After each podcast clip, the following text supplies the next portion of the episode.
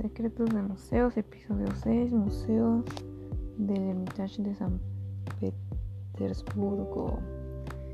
Cuenta eh, con una de las pinacotecas más importantes del mundo, aunque a lo largo de sus extensas instalaciones se puede encontrar una temática muy, muy variada que incluye todo tipo de exposiciones. Eh, el Museo de Hermitage de San Petersburgo tuvo su origen con una pequeña pero importante colección adquirida por Catalina la Grande, la que se incluían piezas de artistas de la talla de Rubens, Rembrandt, Rafael o Tiziano.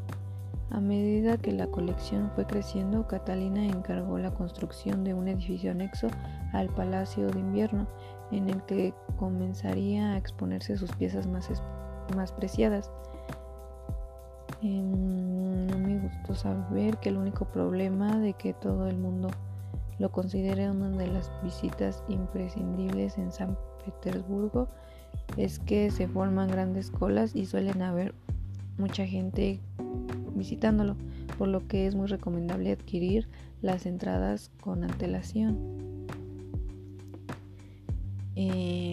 es interesante saber que el visitante puede seguir el curso de la historia del Estado ruso en un paseo guiado por las salas del Palacio de Invierno. La influencia de los valores imperiales y de la gloria están constantemente presentes en su ornamentación. En la sala de Pedro I puede contemplarse el retrato del emperador con la diosa de la sabiduría que la guía hacia nuevas hazañas y dos escenas del triunfo de las tropas de Pedro I en la guerra contra los suecos. La siguiente sala, la de los balsones, está presidida por columnas doradas de orden, de orden corintio.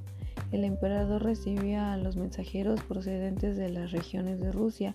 Esta sala tiene una superficie de mil metros cuadrados. Allí está presente el águila bicéfala, que es el escudo de Rusia, y los escudos de cada una de las providencias rusas.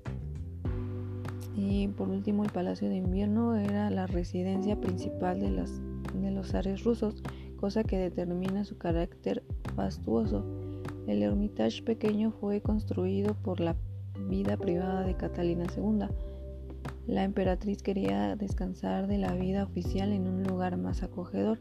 Por ese motivo el palacio fue denominado Hermitage, palabra francesa que significa ermita, y a él solamente podrían acceder sus invitados personales.